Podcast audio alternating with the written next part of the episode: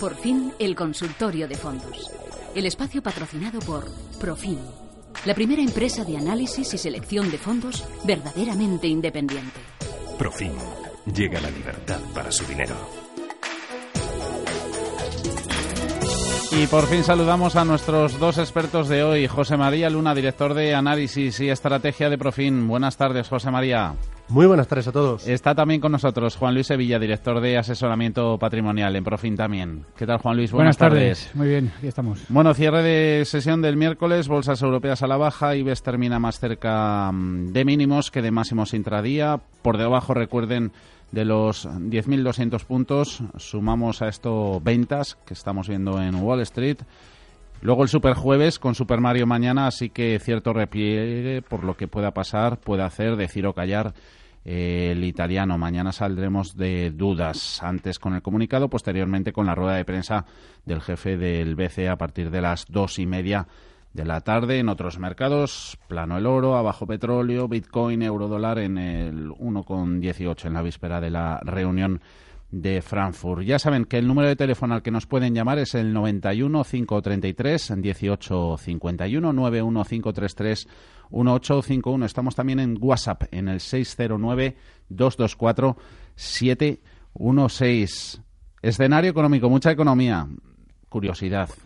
Definido como Goldilocks. En primer lugar, José María, ¿qué es y qué estrategia, cómo se puede aprovechar el, el actual entorno vía fondos de inversión? Pues el escenario Goldilocks eh, es un escenario como el del cuento, ¿no? El Ricitos de Oro. Ricitos de Oro, efectivamente, que probablemente muchos de nosotros eh, nos lo han contado muchas veces eh, y probablemente los que somos padres pues también lo habremos contado en alguna, en alguna ocasión, ¿no? Este escenario a nivel de economía vendría a significar un escenario que se aleja del sobrecalentamiento y a la vez también nada o surfea eh, lejos de un escenario gélido, es decir, tanto de un sobrecalentamiento, de un crecimiento económico explosivo con presiones inflacionistas, que será ese escenario que sería como el tazón de leche y miel del oso vapaoso, mm y también se aleja del, tazón de, de mamaoso que bueno pues que era un, un, tazón frío no y que bueno pues a Goldilocks a los recitos de oro no le gustaba y cogió el pequeño el, el templado pues es un exterior templado que significa crecimiento moderado crecimiento económico moderado pero es un crecimiento económico que probablemente, aun siendo moderado, es de los mejores escenarios económicos que se han dado en los últimos años. ¿Por qué digo esto?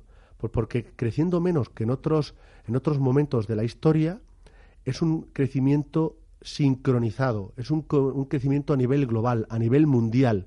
Y esto es mucho más positivo que crezca unas zonas y otras no. En segundo lugar, es un escenario en el cual pues lo que podemos ver es una inflación de momento y por ahora contenida. Con lo cual se da también otra tercera variable, tipo, tipos de interés bajos. Y cuarta variable, si me lo permiten, es mm. como una forma de combatir quizás el auge de desencanto, diríamos, más que tensiones sociales, sino desencanto que puede haber en gran parte de la sociedad, que no solo es occidental, sino también en algunas economías emergentes, como consecuencia de que sí, crece la economía, pero los salarios reales no crecen, sino algunos están en territorio negativo, pues eh, ahora mismo las autoridades eh, políticas están más cerca de aplicar en, en, muchos países políticas fiscales expansivas. Ah. Claro, esto es un viento de cola tan importante para los activos de riesgo, tanto para la renta variable como para la renta fija, que en muchos casos explica por qué no termina de llegar una corrección, no digo la de hoy, sino un cambio de unas correcciones mucho más fuertes, ¿no? En los mercados, ya digo, de activos de riesgo. E insisto, por ese crecimiento económico, también que se traslada a un crecimiento de beneficios de las compañías. ¿Cuál es el escenario? ¿Cuál es lo que nosotros recomendamos? Sin duda alguna, seguimos siendo optimistas a la hora de invertir en renta variable, pero con cautela. Y la cautela, sobre todo, por dos motivos. Uno, porque las valoraciones a nivel de índices, de índices de bolsa, no digamos ya de renta fija, gangas no hay, es decir, hay quizás un escenario de, bueno, pues de mm, preocupante en cuanto que los márgenes de seguridad son bastante reducidos. No digo que no haya oportunidades, sino que los índices están caros, ¿de acuerdo? Y, eh, y además hay quizás una complacencia en el sentido de que no hay riesgos. A mí me preocupa cuando, como otro titular que había hace poco en prensa internacional, que decía que lo preocupante de, los riesgos es cuando todo el mundo no habla de los mismos. Y todos hablamos de los riesgos geopolíticos, de, Corea, del cisne rubio que puede ser Donald Trump, etcétera, etcétera. Pero mm. riesgo real, mm. o más mm. que real, la expectativa de un riesgo que puede transformarse en real, es que en estos instantes la mayor parte de casas de análisis y de gestión no valoran dentro de sus modelos un escenario inflacionista para el ejercicio que viene. Si realmente hay una inflación mayor de la que en estos instantes se está descontando, justificaría por qué, viendo las actas ahora mismo de la Reserva Federal, manejan un escenario de tipos de interés algo más elevado de lo que nos están trasladando al mercado.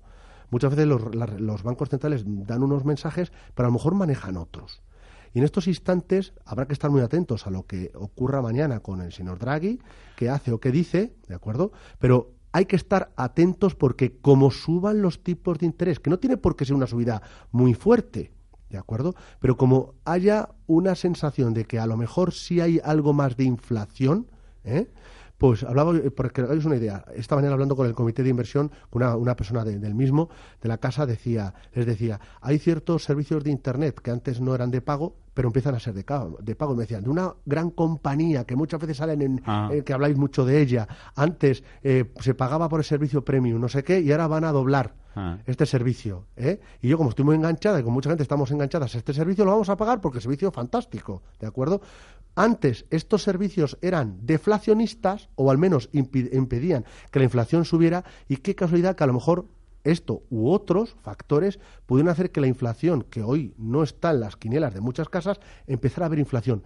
Si se tiene en cuenta eso la variable, más que es una complacencia desde mi punto de vista, y valoraciones ajustadas en bolsa, es la segunda parte. Sí optimistas, pero con cierta prudencia. Porque hablamos al principio de un cuento, el cuento de los tipos de interés y que no es, y hablando de otro, no es una historia interminable. No es una historia interminable y que el cuento de, osito, de, mm. los tres osos y, recitos eh, de oro termina, como muchos de ustedes saben, cuando vuelven a casa, ¿no? Ah. Y cuando vuelven a casa los osos, cuando vuelven a casa los bajistas, eh, pues eh, recitos pues marcha, ¿no? Sale corriendo, ¿no? Es decir, algún susto vamos a tener.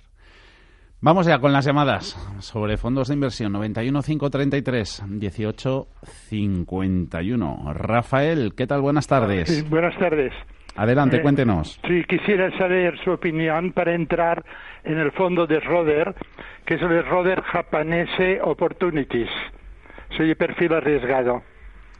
De acuerdo, un saludo, Rafael. Gracias. Venga, Japón. Japón, que últimamente vuelve por sus fueros. No sé cuántas sesiones continuadas de, subidas. Vamos a ver, Japón, eh, yo creo que con toda, eh, digamos, el refuerzo político que ha tenido y todas las mm, políticas expansivas, una vez más volvemos con el Avenomis, etcétera, etcétera, y todas las políticas expansivas, pues está, digamos, eh, en una situación ahora mismo mucho más, desde el punto de vista coyuntural, positiva en ese sentido, y yo creo que Japón es uno del mercado que hay que estar. Mm, hay dos formas de estar en Japón, o bien a través de fondos globales, o bien a través de fondos puros. ¿de acuerdo? Dependiendo, como bien dice don Rafael, de su sesgo, pues puede contemplarse las dos opciones. Nosotros, inicialmente y por prudencia, como bien decía José María, hemos optado por estar en Japón vía indirecta a través de fondos globales. Esto se puede hacer a través de fondos globales diversificados mundialmente, los famosos globales, o bien, si queremos particularizar más y tener un poco de sesgo más agresivo dentro de lo que es y contar con mayor proyección en Japón, pues los famosos fondos que están invirtiendo en emergentes, que se llaman los Pacific, ¿de acuerdo? Que aparte de tener determinadas zonas emergentes, cuentan con posiciones en Japón en ese sentido. Dicho esto, Schroeder Japanese Opportunities es un producto excelente para estar en Japón. Ojo con Japón porque también la volatilidad intrínseca de ese mercado es grande, con lo cual hay que saber maniobrar en, ese contracorriente, en esa resaca que puede dejar en algún momento dado por los excesos en el mercado. Con lo cual, si quiere representar Japón, mm, puede hacerlo con esos condicionantes y, lógicamente, con un porcentaje adecuado al nivel de riesgo de esta tipología de productos. Una opción es el, fondo Japón, el, oportunístico de japonés, que puede estar muy bien, Ojo también con la divisa. La idea es que si entra con un fondo japonés, que cubra la divisa en ese sentido. Con lo cual, Japón sí puede hacerlo a través de globales o directamente como un fondo como estos con divisa cubierta, o bien a través de fondos que inviertan en Pacífico, que tienen las dos partes que ahora mismo son ganadoras, tanto emergentes del sudeste asiático como Japón. Eh, de la misma gestora, por cierto, de Schroeder, tiene José Manuel participación en el Schroeder Euro Equity. ¿Este que es grandes compañías, José María, o no? Es un fondo que invirtiendo en renta variable de la zona euro, sin duda alguna, sobrepondera las empresas grandes Mm. o muy grandes. De acuerdo, es lo que más va a tener presencia este fondo. Excelente producto, por cierto, un fondo de inversión que se caracteriza además no solo de la tipología de empresa, sino por la filosofía de gestión. Un fondo que ni es value, por estilo de o filosofía de inversión, ni es growth, sino estaría como un mixto, sería como una especie de GARP, que sería crecimiento pero a precio razonable. Me gusta la composición de empresas que hay, me gusta también que fruto de esa composición de empresas, no solo el equipo de gestión, sino también eh, que tenga algo de peso en el sector financiero de la zona euro. Digo esto porque si al final eh, la normalización de la política monetaria en nuestro, en nuestro barrio, por así decirlo, en nuestra zona geográfica, en Eurolandia, eh, fuera un poquito más rápida de lo que quizás se está también descontando por el mercado, un sector ganador, igual que va a haber perdedores, un sector ganador va a ser el sector financiero. De hecho, esta noche, en visión global, la reflexión que, que quiero hacer va a ser precisamente de ganadores y perdedores en el supuesto caso de, de que haya subida de tipos de interés, sobre todo tipos de interés no solo de los bancos centrales, sino también de mercado. Euroequity es un muy buen fondo para invertir en renta variable de zona euro, siempre y cuando nuestro perfil de riesgo así nos lo permita. Eh, para eso siempre es muy importante eh, perfilarse adecuadamente. Y es más, yo lo acompañaría con algún producto de renta variable también europeo, pero invirtiendo en pequeñas y medianas compañías. Oiga, ya que estamos hablando de cuentos y sin el colorín colorado, pues al a Ricito Oro le gustó el tazón pequeño, ¿no? Porque era, bueno, pues en este caso era el del osito pequeño porque era el templado, ¿no? Pues en las empresas de pequeña y mediana capitalización hay algunas ideas muy interesantes. Ayer comía con un gestor y me hablaba de un montón de empresas, porque ya por falta de tiempo eh, ya no le pude preguntar más, pero me hablaba de compañías espectaculares dentro del sesgo de pequeñas y medianas eh, empresas, sobre todo familiares, y en ese sentido eh, hay muchas empresas que en estos instantes no son muy seguidas por los analistas, por las casas de análisis y de casas de gestión. Y ahora mismo, uno, porque no están muy seguidas y ahí puede haber ciertas oportunidades. Dos, porque hay muchas compañías que se están aprovechando de la mejora del crecimiento económico de la zona euro por encima incluso de lo que se había descontado. Y luego tres, porque todavía algunas de ellas no están caras. Algunas gangas no hay, pero todavía puede haber cierto margen de seguridad. Por esos motivos hay algunos fondos de mid small caps europeos que posiblemente eh, algunos están en las quinielas de muchos de ustedes que estarán pensándolos y otros no tanto, son más desconocidos y que en ese sentido, bueno, pues eh, yo creo que lo pueden hacer bien. Enriqueta, ¿qué tal está? Hola. Buenas tardes. O- Hola, buenas tardes. ¿Cómo va eso? Adelante ver, con su a ver, consulta. A ver, ¿qué, qué, qué me dicen? Mire, se llama eh, Invescopan Europea, European eh, HIGH Income Ujú, y entre comillas A, una mayúscula. Sí. Y el otro, sí, el otro se lo digo también, Adelante. se llama Rodeco Sí. GLB, será global, supongo, Ujú. GLB, Consumer Trends, EQ, una M mayúscula entre comillas y pone EUR. No sé si será Europa o, En euro. o euro, sí. Muy bien. ¿Y cuál es su perfil, Enriqueta? Bueno, no, no demasiado. Eh, eh, est- Estoy en ellos, estoy en Sí. estos dos. Estoy invertida en ellos. Eh, hombre, lo que quieres es que a- riesgo, pues ya sabemos que en todas estas cosas, pues hay, hay que correr un riesgo, ¿no? Eh, pero, hombre, un riesgo moderado. Y si es necesario por ganar un poquito más, pues correr un poquito más de riesgo, pues ya que estamos con riesgo metidos, sacar un poquito de beneficio, ya que no está todo muy mal, está todo como está. Bienvenido sea. Enriquete, gracias por su llamada. Un saludo. Vale, gracias. Lo van a analizar ahora luego, ¿no? Ahora mismo, a continuación, Ah, vale. cuente con Vale, ello. gracias. Hasta ahora. Un saludo. Juan Luis. Bueno, yo creo que son dos fondos muy interesantes, distintos entre ellos, ¿de acuerdo? Mm, Porque la verdad es que eh, el primero, el Invesco Pan-European Jaenco, es un fondo mixto de renta variable europea, es decir, que tiene una parte en renta fija, eh, high yield, subordinadas, etcétera, etcétera, más eh, mm, un producto que tiene posiciones en bolsa, en torno al 30, 30 y tantos por ciento, va fluctuando sobre todo en, lo que es Europa en ese sentido. Es un fondo que en el año lleva un 6%. Habida cuenta del riesgo, de la volatilidad que asume el producto, más eh, mm, cómo han ido los mercados, pues yo creo que es una rentabilidad muy buena para el riesgo que asume el fondo. Al final siempre hablamos de intentar minimizar el riesgo para sacar el máximo resultado. Yo creo que productos de estos, pues eh, ojalá funcionaran así siempre. Es decir, productos con una alta rentabilidad para el riesgo que asumen, con lo cual, pues es muy interesante en ese sentido, con lo cual se recomendaría mantener tiene cierta direccionalidad, con lo cual cuando haya cierto susto, cierta corrección, también le verá corregir algo. Pero es un producto para la parte más estable de la cartera puede ser mantenido si el riesgo se lo permite a doña Enriqueta. Eh, hablando del Global Consumer Trend, algo importante. Ha, dicho una letra que parece una tontería, pero las letras, los sufijos son muy importantes. En el Invesco ha dicho la A, que es la correcta.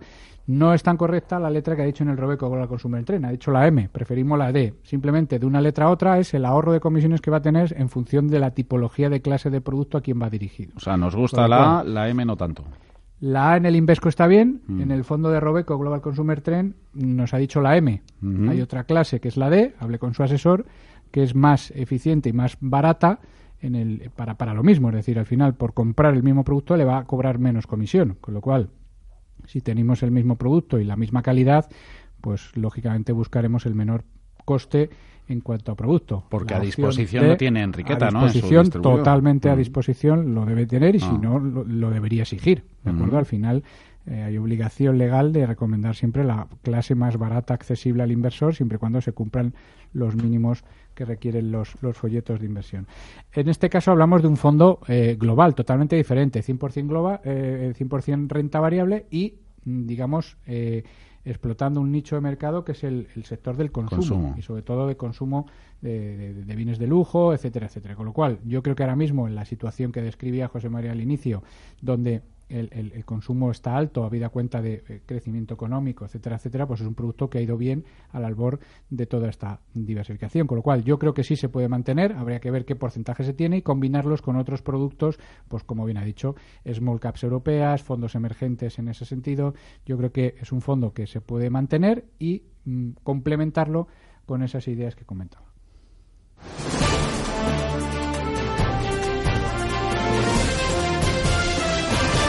Wall Street. Y para ver las pantallas de la evolución de los mercados americanos, pues casi casi hay que frotarse los ojos porque están números rojos para los principales índices. Paul Mielgo, buenas tardes. Buenas tardes, Javier. Sí, en Nueva York está cotizando con pérdidas la última oleada de resultados corporativos. Boeing se convierte hoy en el principal lastre del Dow Jones, que ayer cerraba con un nuevo máximo histórico.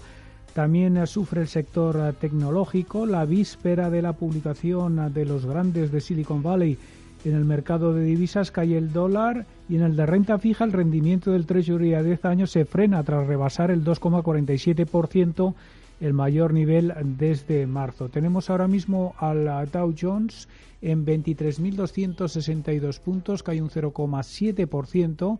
Un 0,9 es lo que se deja el estándar en PUR 500 hasta 2.545 puntos y el tecnológico Nasdaq ya se deja más de un 1% hasta 6.524 puntos. En cuanto a la reacción de los valores que han publicado hoy eh, resultados, tenemos, eh, por ejemplo, a Visa, que se coloca en el eh, reducido grupo de ganadores del Dow Jones. Sus acciones avanzan un 0,92%. Eh, ha presentado resultados por encima de lo esperado. La compañía de tarjetas de crédito ha dicho que más clientes efectúan sus pagos a través de la red de Visa. Eh, junto con este valor vemos a Nike, que hoy ha celebrado eh, su día de los inversores, liderando los avances con casi un 2%. Completan el grupo de ganadores 3M, Johnson Johnson y Coca-Cola, que también ha publicado resultados. Sin embargo, Boeing Cae en picado un 3,78% hasta 255 dólares. Eh, el uh, fabricante aeronáutico eh, cae eh, a pesar de haber publicado unos beneficios y ventas mejores de lo esperado y elevar sus previsiones para el resto del año. Sin embargo, lo que está penalizando al valor es que dos de sus negocios han registrado menores ingresos respecto al año pasado en gran parte debido a los mayores costes de producción de su avión cisterna, el KC-46. En el SP500 los débiles resultados pasan factura también a las acciones de la cadena de restaurantes Chipotle Mexican Grill, que se desploma un 14%, se convierte en el peor valor del índice. La firma de semiconductores Advanced Micro Devices también decepciona y sus títulos se dejan en torno al 10%. Sus resultados del tercer trimestre han sido buenos, pero la compañía avisa de una caída de ingresos en el trimestre en curso. Veremos a ver qué da de si la sesión mañana cuando publiquen los gigantes tecnológicos Amazon, Alphabet, Microsoft, Intel y Twitter.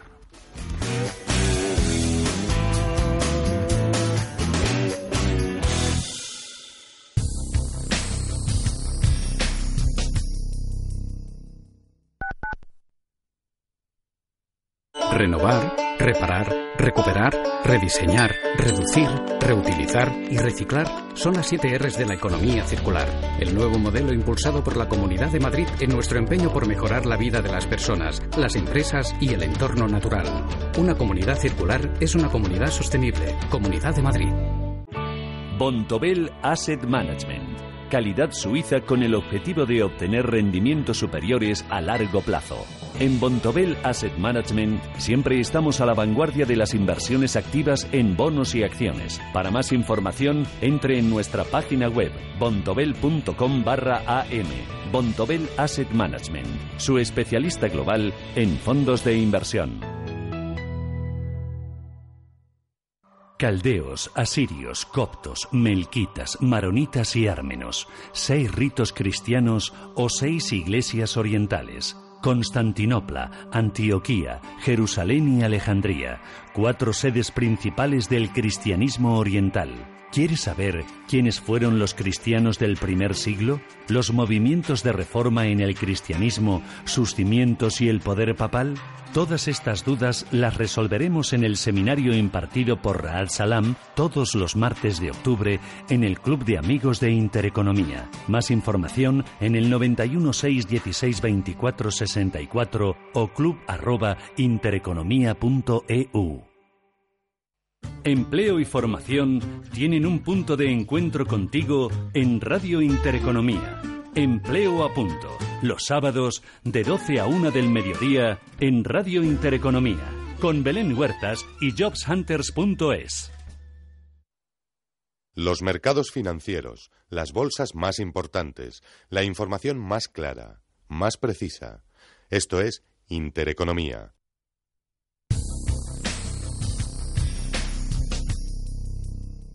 6 y 41, 5 y 41 en Canarias. Seguimos en consultorio de fondos de inversión con nuestros amigos de Profin. Dudas que nos sigan en WhatsApp. Recuerdo que nos pueden seguir llamando al teléfono 91 533 18 51. En WhatsApp nos ha llegado una consulta de un oyente.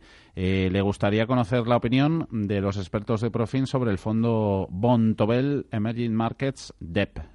Eh, dice que está pensando en suscribirlo, hacer una pequeña aportación. Se confiesa que dice que tiene diversificada la cartera, su perfil es moderado y dice que, bueno, sé que dice que sabe que en este tipo de fondos hay más volatilidad, que si lo puede suscribir o hay alternativas mejores, nos pregunta.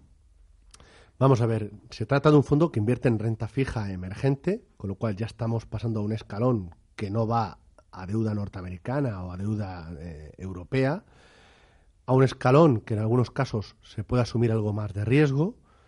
Bontobel gestiona muy bien los mercados emergentes, eh, tanto la parte de bolsa como la parte de deuda. Nosotros, de hecho, el fondo de, hay un fondo de Bontobel de, bolsa emergente que nos, que nos gusta, nos gusta bastante. La parte de deuda lo estamos eh, llevando a cabo a, través de otro tipo de, de gestoras, ¿no? que quizás ahora mismo se adecúen más a, a como vemos nosotros los mercados. Los mercados de deuda emergente, partiendo de la base que es un buen producto, insisto, bien gestionado, mucha divisa eh, hard currency en cartera, cubriendo ese riesgo. Es decir, cuando se emite hard currency me refiero eh, deuda de, eh, de, países, sobre todo deuda gubernamental, pero pudiera tener algo de deuda eh, corporativa emitida fundamentalmente en dólares. Entonces, lo que suele hacer el fondo es cubrir ese riesgo. Eh, hay una clase para cubrir el riesgo a euro. Hay otra clase en las cuales no se cubre, pero eh, supongo que se habrán fijado en el producto o se habrá fijado con el perfil de riesgo Ah. que tiene, el que cubre el riesgo divisa a nuestra moneda. Pero dicho esto, mm, yo ahí lo que vería es cómo está ahora mismo, eh, cómo está pagando la deuda, la deuda emergente, es decir, la TIR, es decir, la rentabilidad que ofrece esta, este tipo de, activo de, de deuda, es cierto que hay un plus respecto a la deuda norteamericana en conjunto y la deuda de europea, donde la deuda europea básicamente en casi todos los tramos, no todos, pero en casi todos los tramos y en investment grade estamos hablando de rentabilidades mínimas, si te vas a cinco años, o negativas incluso, ¿no? Rentabilidades reales, no nominales, quitada la, la- la inflación. Entonces, para ir a rentabilidades reales, tengo que irme o a, o a, o a high yield y de mala calidad en algunos casos, tanto europeo como norteamericano, o muchos casos en la parte de deuda emergente. Pero claro, insisto, habrá que ver qué- qué emisores hay, qué, quién está emitiendo esa deuda. No es lo mismo una deuda que pueda emitir un país como puede ser Argentina, que ha subido los tipos de interés, por poner un ejemplo, a lo mejor a una deuda emergente de algún país del sudeste asiático que está empezando a controlar las presiones inflacionistas y pudiéramos ver incluso como su banco central puede a lo mejor rebajar eh, los tipos de interés o al menos no subirlos y entonces ofrece algo más de valor. Es decir, hay que ser muy selectivos a la hora de invertir y por eso en el, a través del producto de Bontobel pudiera ser un producto, un fondo de inversión que lo pudiera hacer bien. Quizás me gusta eh, dentro de, de lo que sería dentro de esta casa un producto más nuevo que es un producto de retorno absoluto que invierte en deuda, deuda a nivel global, pero con una vocación de retorno absoluto. ¿vale?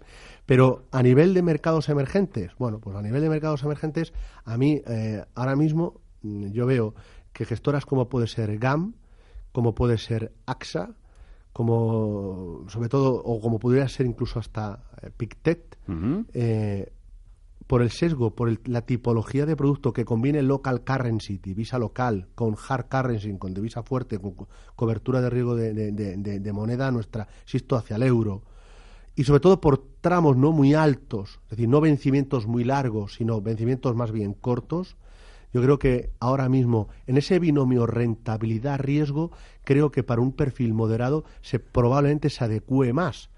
A veces, a veces no nos damos cuenta de los riesgos de cola. Los riesgos de cola es que por intentar ganar a veces un 2%, cualquier estrés de mercado podría llevarnos en este tipo de productos, no solo en estos, sino también muchas veces en lo que nos aparentemente menos riesgo tiene.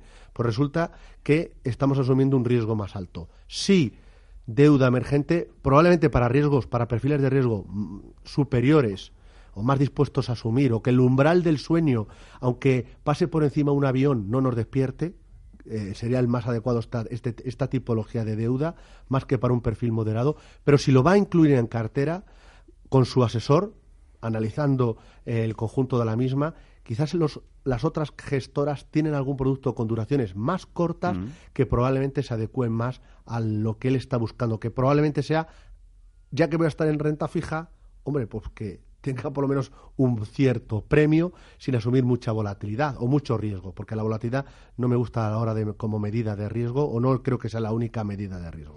Lo que quiere incluir su cartera, Manel, desde Mérida, nos pregunta un par de fondos que puedan recomendar para un inversor de perfil moderado como es él.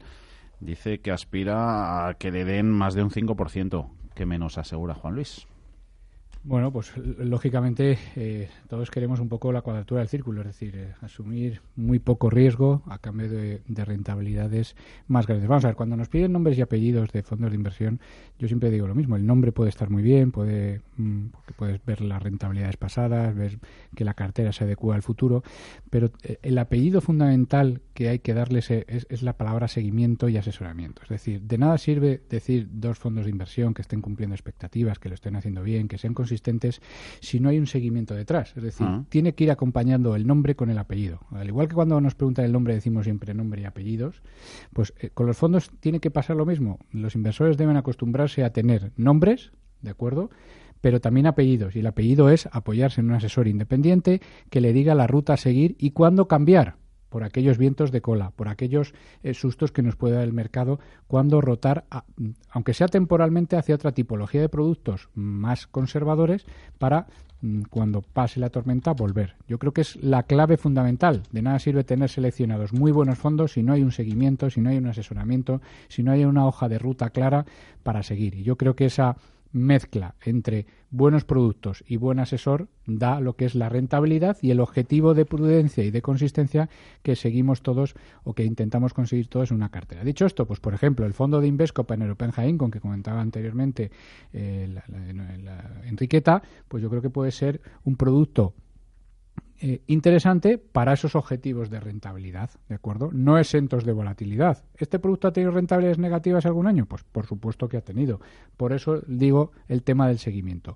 Ahora mismo hay infinidad de productos mixtos. La casa MG, eh, por ejemplo, pues tiene también eh, productos interesantes. JP Morgan. hay bastantes casas ahora mismo con productos mixtos que pueden obtener esa tipología de rentabilidad con alguna protección, que es su liquidez y su filosofía mixta flexible. Pero repito, lo más importante es que lo acompañe como a un buen, eh, eh, con una buena comida, con un buen vino, que es el asesoramiento y si puede ser independiente, muchísimo mejor. Otro oyente dice que tiene, el, mencionabas MG, ¿no? MG, pues tiene el producto eh, MG Floating High Yield Dice, no sé si esto me llama la atención, porque dice que lo tiene para la parte más conservadora de la cartera y este no sé si yo si será muy conservador, ¿no? Vamos a ver, ¿qué es conservador ahora mismo? Sobre todo cuando tenemos los activos de libre de riesgo, muchos de ellos con rentabilidades negativas. ¿Qué tiene más riesgo? Comprar a lo mejor ahora mismo deuda alemana al 0,40 y pico por ciento de rentabilidad, vamos a, vamos a quitar las comisiones y le da por subir el bono a 10 años alemán y se va a 0,70 y pico, podría pasar, o a 0,60. ¿Tiene más riesgo eso o tiene más riesgo otro tipo de activos que a lo mejor tienen un comportamiento más plano? O el cash, ¿de acuerdo? Tener cash. Yo últimamente hablo con gestores y dicen, no, si yo tengo liquidez y me están penalizando. ¿eh? Pero lo estoy teniendo porque creo que va a haber algunas correcciones, como puede ser la de hoy, y voy a comprar determinados activos a precios más razonables. ¿no? Entonces, todo el tema del conservador o no conservador empieza a ser un poco relativo. ¿no? Ah. El otro día veía un fondo de Pacífico que comentaba Juan Luis, antes hablaba y veía la volatilidad en el último año, volatilidad en torno al 12%. Claro, cuando la volatilidad del Dow Jones está donde está, pues claro, eh, ¿es una medida fiable de riesgo? Pues hombre, pues no, no, porque está el mercado intervenido mm. por la actitud de los bancos centrales. Pero yéndonos al, fondo en cuestión, ahora mismo, si nosotros la expectativa que tenemos es de que eh, los tipos de interés de mercado en casi todos los tramos pudieran repuntar ligeramente porque puede haber una cierta expectativa de inflación y eso lleva a que los bancos centrales, de forma sincronizada, eh, fueran normalizando la política monetaria, no de forma muy agresiva, pero sí de forma pausada, hay determinados productos que lo pueden hacer bien. Un ejemplo puede ser este porque invierte en bonos flotantes. Cierto es que hay algunos fondos que invirtiendo en bonos flotantes, que lo que hace realmente es que cuando suben los tipos de interés de mercado, el propio fondo, el propio bono en este caso, recoge parte de esa subida, mm. ¿de acuerdo? Em, bueno, pues podría ser una alternativa. Es verdad que hay algunos fondos que invirtiendo en bonos flotantes, en lugar de hacerlo en el mercado de high yield, lo hacen en el investment grade alguna gestora como puede ser Janus, como puede ser el PIMCO, etcétera, que tienen fondos que hacen precisamente esto, ¿no? Otra opción es utilizar un fondo que, que es raro que hoy, hoy nadie haya preguntado, es el Carminia Securité, ¿no? porque el Carminia Securité estaba hace pocos días con rentabilidad negativa y pues bueno, pues poco a poco se ha ido alejando, sigue siendo pobre, pero sigue siendo una rentabilidad que no está mal. ¿Por qué? Porque tiene en estos instantes algunos mercados con duración negativa, es decir, está apostando a lo mismo, a que haya ciertos repuntes de los mercados de deuda, de los mercados de tipo de interés. Es una forma también de ir ahí, a lo mejor quizás con menos riesgo en cuanto a la calidad crediticia, pero sigue esa filosofía.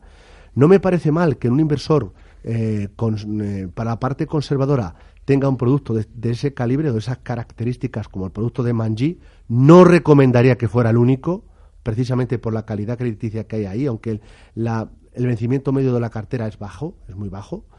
Eh, lo combinaría con otros fondos de inversión, pero no me extraña que en estos instantes haya inversores que traten de combinar algún producto más direccional en deuda, mm, sobre todo buscando que a lo mejor en algún momento determinado pueda, pueda todavía tener que dar algo de recorrido en algunos segmentos de mercado de renta fija, pero, pero empiecen a utilizar algún fondo por si acaso los tipos les dan por subir. ¿De acuerdo? Y este podría ser uno. Eh, Juan Luis, hablábamos antes de asesoramiento y rentabilidades deseadas en, en planes de pensiones. Abrimos pequeña ventanita antes de ir con la pizarra que yo creo que nos va a dar tiempo que decir a un inversor si le ofrecen ese 3 o 4%, si traspasa, si cambia su plan de una entidad a otra.